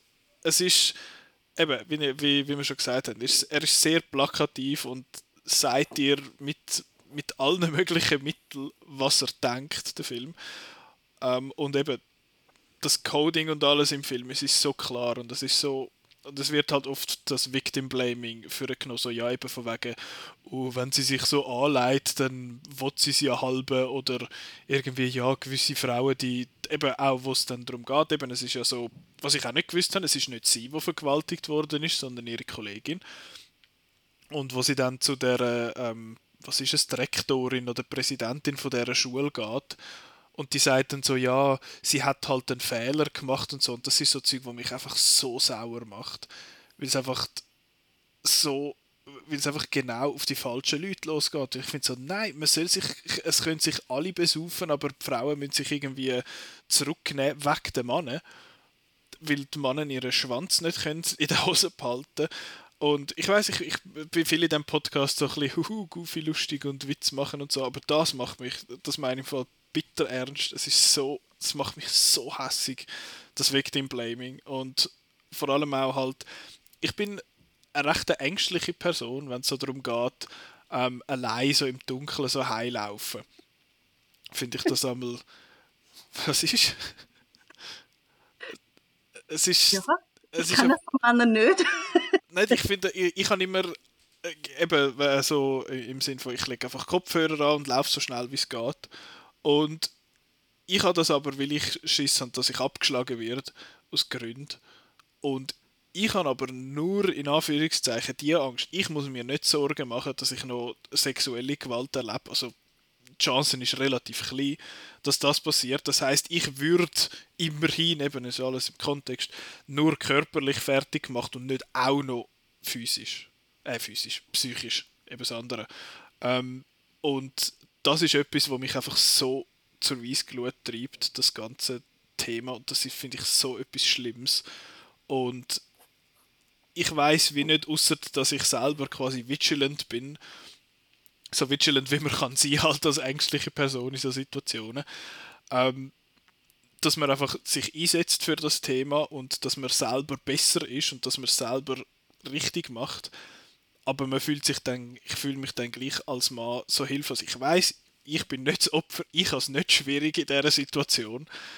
Aber es ist einfach, ich kann jetzt da halt nur von mir aus reden. Aber das ist einfach etwas, was ich wahnsinnig schlimm finde und wo ich finde, jeder Mann soll sich Gedanken machen zu dem Thema und soll aware sein, also soll sich bewusst sein, wie er wirkt.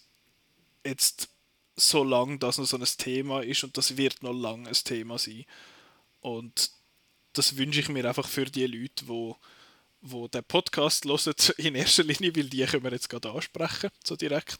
Und auch Leute in ihrem Umfeld und irgendwann vielleicht einmal alle, dass sie sich bewusst sind, was sie machen, auch wenn es nicht extra ist. Auch wenn ich jetzt hinter jemandem laufe, wenn es spät ist und dunkel ist, ja, sorry, ich muss in, in die Richtung, aber ich kann Abstand halten, ich kann die Dings, ich kann die Seiten wechseln. Es tut mir nicht weh und es macht die andere Person sicherer. Von dem also her... auf, dem Nacht, auf dem Nachtzug äh, nicht gerade äh, den Platz nehmen, wo Genau. Ja, ich meine, ich bin jetzt froh, wo ich wirklich in der Stadt, wo es immer beleuchtet ist und der Kebabstand da umeinander hat lang offen. Also es ist, es ist, man sieht immer ein bisschen etwas. Von dem her ist das, finde ich das super und sehr äh, beruhigend. Äh, ja, und ich meine eben, ich habe auch schon von Leuten gehört, wo, wo halb, also von Leuten gehört direkt, Leute haben mir erzählt, dass sie halb gestalkt worden sind, dass Leute irgendwie vor, der, vor dem Haus gewartet haben und so, ich so, what the fuck, man, was läuft? Und das ist einfach, das ist etwas, was mich wahnsinnig hässlich macht und ich finde das etwas uh Schlimmes und ich, ich wünsche mir da äh, eine bessere Welt für die Frauen und schlussendlich ist es für alle besser. Ja. Ich finde es aber genau jetzt spannend, dass der Film jetzt, äh, er ist eigentlich alt er ist äh, im Sundance 2020 äh, seine Weltpremiere gefeiert und wegen Covid ist das halt einfach alles verschoben worden und ist jetzt äh, Mitte Mai bei uns in Kinos. Und ich finde den Zeitpunkt eben sehr spannend, weil wir haben, äh, äh, es gibt ja Me Too, haben wir alle mitbekommen. Gleichzeitig haben wir aber auch mitbekommen, ähm, dass das Topic Text Me When You Get Home. Also, dass, mhm. dass, dass äh, die Leute, äh, Kolleginnen während dem Abend schreiben, eben, schreib, wenn du heim bist oder melde dich, wenn du nicht bist, dass ich weiss, dass du sicher bist. Ausgelöst wurde ist das äh, aber durch einen Mord an einer jungen Britin, wo dann halt einfach wirklich nochmal gezeigt worden ist, wie, wie hostile und äh, eben das, was du angesprochen hast, wenn äh, wechselt doch einfach die Straßenseite, damit sich die andere Person äh, sicher fühlt, hat einfach die, die konstante Angst. Ich wollte jetzt da zu dem Thema aber auch nicht zu viel sagen, weil ich habe einen Penis. Von dem her, äh, ich würde würd gerne Petra da einfach das Wort mal übergeben, wie sie ähm, Promising Young Woman zum einen eben erlebt hat, jetzt in dem ganzen äh, Kontext, in der ganzen Situation, wo wir momentan drin sind. Äh, auch im Zusammenhang mit eben der ganzen Text Me When You Get Home und äh, MeToo-Debatte. Also, so wie ich das mitbekommen habe, hat ja die, ähm, die Regisseurin mit dem Film angefangen, auch unabhängig von MeToo oder es ist wahrscheinlich so wie gleichzeitig gewesen, wo sie mit angefangen hat und ich glaube, es ist bezeichnend, es ist einfach ein Thema, wo immer aktuell ist. Also dass, mhm. dass immer irgendetwas wird passieren, wo, wo das wieder, wo man es wie reflektiert drin sieht, weil einfach das ist ein Thema, wo leider universell ist in allen Ländern zu allen Seiten. Das ist, es ist traurig und darum finde ich es eben auch gut, dass, dass es ein, ein Film ist, wo wo auch nicht, also der Schluss ist vielleicht eine Ausnahme, aber dass das ein Film ist, wo nicht ähm, also nicht zeigt, wie schlimm sexuelle Gewalt ist, indem er sie zeigt. Weil es passiert ja eigentlich alles offscreen und man sieht höchstens, wie die Leute reagieren und das finde ich sehr stark, weil, weil häufig ist dann auch, ähm, wenn es um, um Vergewaltigung geht, geht es eben häufig einfach darum, dass man wie ähm, oh, es ist schlimm, aber man, man, man bringt keine Lösung. Ich meine, der, der, Film bringt letztlich auch keine Lösung, aber ich glaube, das ist auch die Botschaft vom Ganzen, dass es noch keine Lösung gibt. Und, und häufig sind dann einfach so Vergewaltigungsszenen einfach sehr exploitative, also dass es dass es eigentlich noch schlimmer ist, dass man einfach zeigt, wie schlimm es ist, weil häufig geht es dann auch darum, wie Männer das finden, also wie Männer das schlimm finden und so. Und es geht ja eigentlich darum, wie Frauen das erfahren und wie man auch darüber kann hinwegkommen. Das ist ja eigentlich sozusagen das Ganze von dem Film, dass sie das ja nicht kann. Also ich finde das recht stark, dass wie auch man merkt, wie das, das, das eine Ereignis, wo ja nicht mal ihr passiert ist, sondern ihrer Kollegin, dass das wie sie kaputt gemacht hat. Aber ich, ich, ich finde aber wirklich, dass das auch stark, dass jetzt der Film ähm, die Aufmerksamkeit bekommen hat, auch durch die Oscars und so, weil es ist, ich habe das Gefühl, das ist ein Film, wo in einem anderen Jahr vielleicht auch hätte völlig untergehen und das wäre mega schade gewesen. Und ja, es ist natürlich mit dem ähm, Text Me When You're Home, das, das, es ist traurig, dass es, dass es wie, wie so krasse, ähm, immer wieder Parallelen gibt, ja. Und eben das Text Me When You Get Home, das ist ja nicht eine Lösung, das ist ein Coping-Mechanism. Also es ist, yeah. wie geht man mit dieser Situation um, nicht wie löst man sie. Und äh, ja, ich, ich möchte da noch schnell am, am Chris danken, dass er mir, wie sagt man, mich nicht gestoppt hat, aber der Petra das Wort übergeben hat, weil ich jetzt mal ich mich da ein bisschen in den Vordergrund drängen. Aber es hat mir einfach so, das macht mich einfach hässlich und ich finde das mega schlimm. Ähm, was, ich, was ich eben auch noch sehe, sind Parallelen zu dem Fall Brock Turner. Ich weiß nicht, ob ihr den kennt. Ich glaube, das hat auch ein mit dem Titel zu tun. Wahrscheinlich ist es, ist es nicht spezifisch auf das gedacht, aber in Amerika hat es vor ein paar Jahren einen Fall gegeben, wo an einem College hat ein Typ namens Brock Turner, der ist inzwischen sogar in den Rechtslehrbüchern verankert, ähm, der hat an einer Party eine betrunkene junge Frau vergewaltigt und er ist verwünscht worden, also irgendwie hinter einer Mülltonne und dann sind so zwei, ich glaube, schwedische Austauschschüler vorbeigelaufen, haben das gesehen, haben ihn gestoppt und er ist angeklagt worden und am Schluss hat es dann geheißen, ja, ähm, das sagt zwar schlimm, was er gemacht hat, aber er sagt ja ein promising young man und wir können ihm doch nicht sein Leben zerstören, weil er das gemacht hat und dann hat er irgendwie ein paar Monate Gefängnis bekommen. Am Schluss war er drei Monate im Gefängnis gewesen, obwohl er er ist in flagranti verwünscht worden, was er gemacht hat und er ist einfach davon gekommen, weil er ein Sportler war und einfach die richtige Anwälte hat. Und ich glaube, das ist auch so ein bisschen was, was der Titel auch so ein bisschen sagt, weil bei den Männern heisst es dann immer eben Promising Young Man, also die ja, die haben einmal einen Ausrutscher gehabt und das ist ja eigentlich nicht so schlimm und man kann doch denen das Leben nicht kaputt machen, indem man sie bestraft. Und bei Frauen wird halt Promising Young Woman häufig erst gebraucht, wenn sie tot sind. Also, dass sie, dass man erst über sie redet, wenn sie kaputt gemacht worden sind von den Männern. Und das eben, also das, das wie ähm, Bestrafung ist gibt es häufig nicht, weil man es nicht kann beweisen kann. Und sogar in den Fällen, wo man es kann beweisen kann, ist es nicht schlimm genug. Ich weiß jetzt gar nicht, wie weitermachen.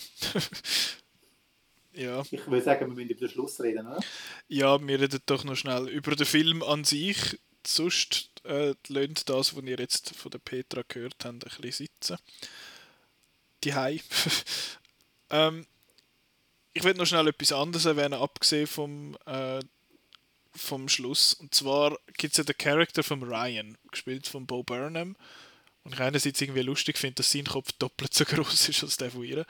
Ähm, und es ist so krass, wie der Film das auslöst in mir jetzt als Mann, dass ich, dass er reinkommt und da findest du, ah, er ist noch nett, aber weil du das vorher gesehen hast und weil du weißt, was läuft in der Welt, denkst du die ganze Zeit, bitte bist kein Arsch. Bitte bist ein actual nice guy, bitte bist kein Arsch. Und wie das der Film quasi einfach so, so ausgelöst hat und wie dann schlussendlich halt doch noch etwas hinführen kommt, ich fand, oh nein. Ich habe gehofft, dass es wenigstens jemand Gutes, wo man sich dran heben kann, aber das wäre dann auch zu fest Aber das wäre auch unpassend gewesen, das, das wäre zu fest so noch eine Rom-Com drin zu machen. Also für mich war auch von Anfang an irgendwie klar gewesen, dass, dass der auch noch irgendwie Dreck am Stecken hat. Ja, jetzt, dass er so, so involviert ist, wie so fest involviert war, wie er noch war. Aber äh, ja, ich habe dann auch schon gefunden, was ich dann da wirklich die Rom-Com-Szenen im, im, in der Drogerie oder was das ist, gemacht haben, habe ich mich zuerst ein bisschen aufgeregt, weil ich dachte, was gehen sie jetzt wirklich irgendwie in eine positive Richtung, dass sie noch die Liebe finden oder so. Aber das ist dann schnell wieder, äh, wieder gut geworden, also schlecht geworden. Also, ja. also ich habe das recht... Ja, äh, nein, ich bin jetzt schon eigentlich weiter gesehen, darfst, darfst gerne. Okay, nein, ich habe das eben eigentlich recht cool gefunden, dass mit den Romcom, also es ist ja, es hat, der Film hat ja immer wieder so wie genrefremde Sachen drin, wo, wo ich eben auch immer so ein bisschen gelesen habe, das Ganze wie auch, auch satirisch dargestellt ist, weil es halt so schrecklich ist, darüber eigentlich zu reden und weil es keine Lösung hat, dass man es wie fast muss immer wieder ein bisschen lustig machen. Und ähm, ich habe dann wie gefunden, dort, wo sie ihn trifft, es ist wie so, es ist so eine Hoffnung da, vielleicht geht das Leben für sie aber doch weiter. Und, und dann ist wie so, ja, da ist jetzt plötzlich das, was sie denken, dass sie nicht mehr finden kann, nämlich Liebe und dass sie vielleicht das Buch kann weglegen und ein normales Leben führen und dann geht es einfach wieder, sobald sie das Video sieht, ist es einfach fertig. Und das habe ich so gut, aber auch mega krass gefunden. Es ist einfach, wie du siehst, wie sie zerbricht eigentlich, wo sie das Video schaut. Und dass er da einfach dabei ist. Und ich glaube, das, das sagt auch ein etwas, dass in, im Film hat es häufig Szenen, wo, wo die sogenannten Nice Guys dann eben zu nicht Nice Guys werden, wenn sie nicht alleine sind. Und eben, dass das bei dem, was ihrer Freundin passiert ist, das ist ja einfach so an einer Party gewesen, wo irgendwie alle möglichen Leute zugeschaut haben und so und das einfach wie das Alkohol und ähm, die Menge macht wie aus dem Menschen, also aus den Männern vor allem irgendwie Monster. Das, das habe ich recht interessant gefunden, aber natürlich auch schlimm. Also ich habe das, ich habe wirklich auch gefunden so, hey, nein, das kann doch jetzt nicht sein, dass jetzt der auch so einen ist. Ja. Es ist, es ist das, was mich auch so ein bisschen konfliktet gemacht hat im Sinn von, wenn wir jetzt so ein bisschen langsam in Richtung Schluss gehen, dass es einerseits kommt sie am Schluss ja über, was sie will, in dem, also kommt sie über, was sie will. Sie schafft eigentlich das, was sie sich vorgenommen hat, aber zu welchen, also at what cost, oder? Und schafft sie das? Das wissen wir überhaupt nicht. Die werden wieder, der Prozess wird ja wieder eben so sein, wie Petra vorher gesagt hat, oder? Du hast ein bisschen Hoffnung mit dem Alfred Molina, wo dann halt äh, angehört ja. wird, dass er dann dort durch Vollgas gibt, damit, er sich, damit er Redemption dann Aber schlussendlich ist es ja eigentlich nicht garantiert, eben, dass... Gar das nicht, stimmt, gar nicht. Das stimmt. Das ich finde den, Schluss, find den Schluss eben ganz gut, weil ja, sie kann Polizei aufbieten, ja, die Leute werden äh, abgeführt, aber da hat es einen permanenten Schaden gegeben. Ähm, wie auch bei, bei, bei Vergewaltigungen. Also die Leute müssen mit, müssen mit dem leben. Und im Film ist jetzt halt der Tod von ihr, das ist permanent, das bleibt. Darum finde ich äh, den Schluss trotz Zwinkersmiley also niederschmetternd. Zwar, zwar irgendwie schon, ersten Moment so, es hat alles funktioniert, aber dann gleich schwingt dann so eine Traurigkeit mit, eben als, mit was für einem Preis. Das ist, glaube ich, so ja das, was der Film durchs Ganze durchmacht, ist so ein bisschen wie so ein Haha, aber mit so einem Untergefühl, wo du findest, what the fuck, man. Also kann... Das ist, wenn man nachliest, äh, ja das, was so kritisiert wird, würde mich jetzt auch noch ein bisschen von euch interessieren, dass es dann eben wieder doch sagt, ja, sie kann nur durch den Tod wieder kann sie quasi Dings und ähm, da haben dann glaube ich eben die Leute irgendwie nicht so den Film nicht so verstanden. Weil die meiste Kontroverse ist über das Ende. Quasi, dass, dass, dass die Frau doch wieder, also eben, beide Frauen sind, sind tot, für dass sie bisschen etwas kriegen, ähm, dass das dann wieder doch gegen, gegen die Message vom Film würde laufen. Also ich habe den Schluss extrem passend gefunden. Vor allem, ich habe in dem Moment, wo, wo man sieht, dass sie dort reingeht, in die Hütte, habe ich gewusst, dass sie das plant. Und ähm, ich glaube, das passt zu dem, was vorher der Chris gesagt hat, dass halt Frauenrache ist anders als die von Männern und häufig ist halt das Macht, wo Frauen haben, ist über ihren eigenen Körper und sie ist sozusagen durch den Verlust von ihrer Freundin einfach so kaputt gemacht worden, dass sie nur noch sich selber kann eigentlich einsetzen um irgendetwas zu machen. Also wahrscheinlich gibt es eine andere Möglichkeit, aber sie sieht keine andere und das ist unglaublich konsequent und in sich auch stark, was sie macht, aber es ist natürlich auch völlig tragisch und, und letztlich, ich meine, es ist auch falsch. Also ich meine, man müsste das nicht machen, um zum Leute können anklagen die etwas Schlimmes gemacht haben, aber das ist letztlich einfach konsequent und ich glaube, das ist auch durch die Provokation vom Ganzen ist es, sagt es auch viel aus. Also ich glaube, letztlich ist es ja, wenn man am Schluss sieht, wie sie alles angelegt hat und inszeniert hat, damit die anderen können verhaftet werden, ist es letztlich auch wirklich so, so wie ein, ein perfekter Heist. Einfach, dass es, dass das Verbrechen, das begangen ist, dass sie sich lässt töten. Also es ist, es ist letztlich ein, ein Witz, wo, wo einem im Hals stecken bleibt zu lachen, weil, weil es einfach so schlimm ist, dass sie hat müssen sterben für das und dass sie das bereit ist, war, zum, zum machen aber, aber letztlich ist das auch, glaube das, was auch noch interessiert an dem Film und was, was fasziniert, weil es halt wirklich eine Frau ist, die so konsequent ist in ihrem, in ihrem Bedürfnis, sich zu rächen an diesen Männern. ja. Ich, äh, Eben, weil sie steht, das nicht auf die Reihe kriegt, das ist ja das Tragische, genau. Ja. ja. Ich wollte aber ein bisschen in Zweifel ziehen, dass sie das wirklich so geplant hat, wie es rausgekommen ist. Also ich glaube, sie hat zwei Pläne gehabt.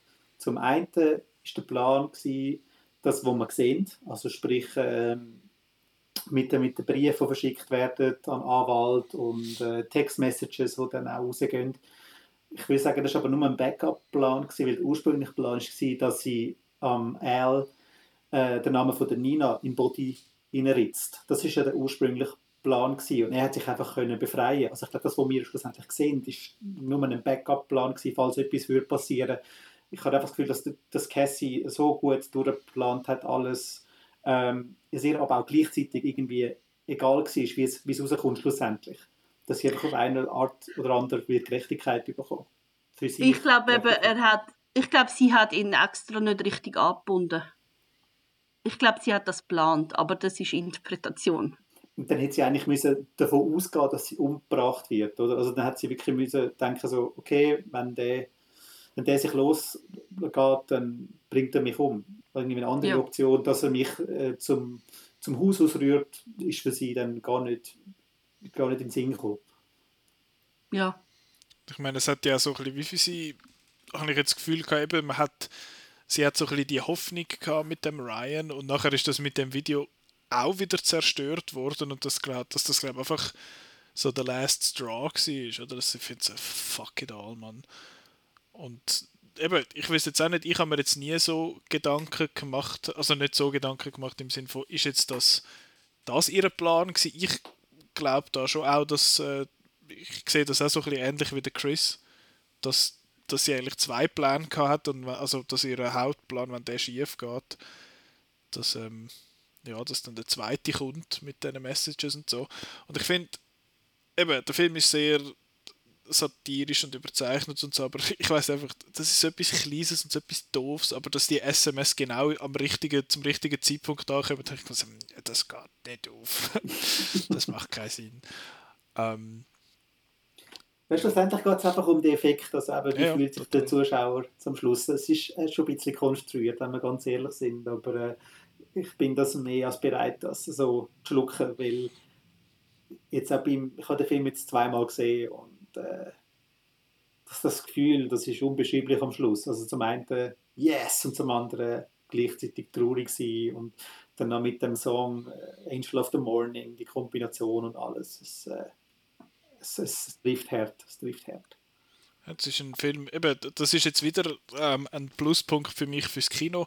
Ich kann mal können von einem Film weglaufen, also im Sinne von heilaufen nach einem Film oder heimgehen nach einem Film und den Film nochmal sitzen lassen. Wenn ich den Film die jetzt geschaut hätte, dann wäre ich vielleicht auch noch schnell auf dem Sofa hocken geblieben, aber weil ich auf den Heimweg muss, habe ich mich müssen mit dem gedanklich noch auseinandersetzen und ich bin schon lange nicht mehr gedanklich so bei einem Film noch gewesen, nachdem er fertig war. Hm.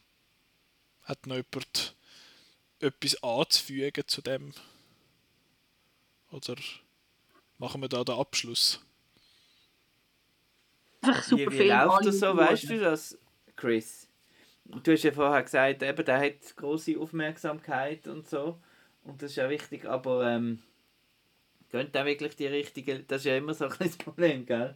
Äh, dass nur die, äh, die Leute gehen schauen, wo, wo, wo sonst schon auf, auf die Themen sensibilisiert sind. Und klar mhm. ist das auch nochmal wichtig, aber gehen auch Leute, geht auch die breite Masse die, den Film schauen. So das kann ich dir in einer Woche beantworten. Der Film ist erst jetzt vor vier Tagen gestartet. Ich habe da noch keine Box-Office-Zahlen, aber äh, ich tue die nächste Woche sehr gerne nachreichen. Oder dann im Artikel zum, zu diesem Podcast. Würdest du dann bitte äh, allen Kinos anrufen und fragen, wie gut das der Film genau. ist? Äh, hat sich jetzt natürlich auch ein bisschen selber geschwächt, weil halt die deutsche Synchronfassung nicht erhältlich ist. Also da werden wahrscheinlich viele dann sagen, oh, ist ja nur Englisch, ich mag keine Untertitel lesen. Mm, ja, ist halt blöd gelaufen. Gut. Weil äh, der Film sollte eigentlich so viele Leute wie nur möglich sehen. Und wenn das jetzt halt äh, mit der Einschränkung, dann schaust du halt nur auf Deutsch, ist okay. Ist okay, solange du schaust. Ist es okay. Gut. Dann würde ich sagen, ziehen wir da den Schlussstrich von dieser Folge. Ich glaube, wir Ist jetzt so lang gesehen, oder? Ja, 100 Minuten. Ah, easy. Nicht ganz, nicht ganz, aber doch äh, ein bisschen. Nicht ganz so lang wie Raya and the Last Dragon. genau, jetzt schließen wir ab an dieser Stelle. Wir haben fünf Filme besprochen. Zwei davon gibt es auf Netflix, einen auf Disney Plus und zwei im Kino. Ihr könnt natürlich auf outnow.ch Kinoprogramm schauen, wo das die laufen, wann das die laufen, warum das die laufen. Ähm, das könnt ihr machen. Ihr könnt auch euren Freundinnen und Freunden erzählen von dem Podcast. Dass der eigentlich einmal noch glatt ist, auch wenn er lang geht. ähm, ihr könnt, ich bin gerade ein, bisschen, ein bisschen durch den Wind. Auf jeden Fall nächste Woche, genau, zuerst nächste Woche. Filmquiz.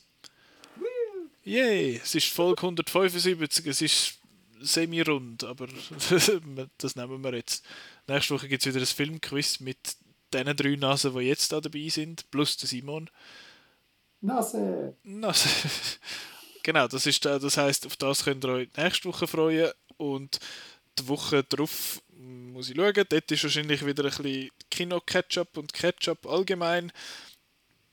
Weil äh, es kommt Cruella, kommt ja glaube ich raus, oder? Übernächste Woche. Es kommt Free. Äh, super positiver Bass übrigens, Wirklich? Cruella, habe ich gehört, ja. Okay. Also ich freue mich auch mega. Ich bin so ein bisschen skeptisch. ähm, dann, wow. dann kommt Freaky kommt raus. Und auf Was? Net der kommt ins Kino? Ja. Ja, ja. ah, den habe ich gesehen. auf Blu-ray gibt es ihn eben schon. Und dann ebenfalls, nicht im Kino, aber vielleicht besprechen wir den auch noch, ist äh, Army of the Dead von Zack Snyder auf Netflix. Wo ich gespannt bin drauf, weil ich habe bis jetzt eigentlich noch Gutes gehört darüber. Auch von Leuten, die den Zack Snyder sonst nicht so mögen. Und dann ist natürlich noch das Nicolas Ketchup Holy Motors ist das Kunst oder kann das weg? habe ich das Gefühl. Ich habe ihn noch nicht gesehen, bin gespannt auf den, aber der wird uns dann in zwei, Se zwei Sekunden, close enough, zwei Wochen beschäftigen.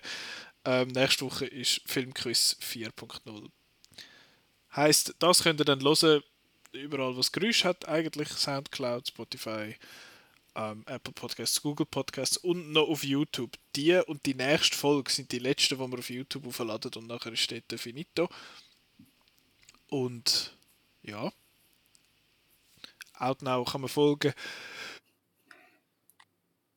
Oh, jetzt habe ich mich gerade noch rechtzeitig mögen muten beim, äh, beim Nüssen. Nicht, dass ihr da die Ohren, dass euch die Ohren, Ohren absterben wegen mir. Ähm, eben Outnow-Folge auf outnow.ch natürlich, wo alle möglichen Sachen stehen. Twitter, Facebook und, und Instagram. Ja. Ich glaube, das wär's. Gehen ins Kino. ja. Classic. Ja, ist noch gut. Hat sonst noch etwas, will sonst noch jemand etwas sagen? Familie grüßen oder so? Ich habe genau das Gleiche gedacht. Ja, der Klassiker ist doch, ich grüße alle, die ich kenne. Genau. Ist es, Das machen wir Ja. jetzt, ja. ist es alle, die ich kenne oder alle, die mich kennen? Die ich kenne. Ja, ich möchte aber gar nicht alle grüßen, die ich kenne, weil ich, ich mag nicht alle, die ich Es kenne. passt, genau, es passt. Und ja blöd. Ja, dann listest du jetzt bitte alle auf, die du möchtest grüßen. Dann du alle auf, die blöd findest. Netten. Alle Leute, die ich nett finde. Da weisst du einfach nicht, wer grüßt wird, aber ja. Ihr sagt immer, ich mache so lange am Abspann. Das stimmt auch. Also tschüss. So, danke fürs Zuhören, bis nächste Woche. Tschüss. Ciao.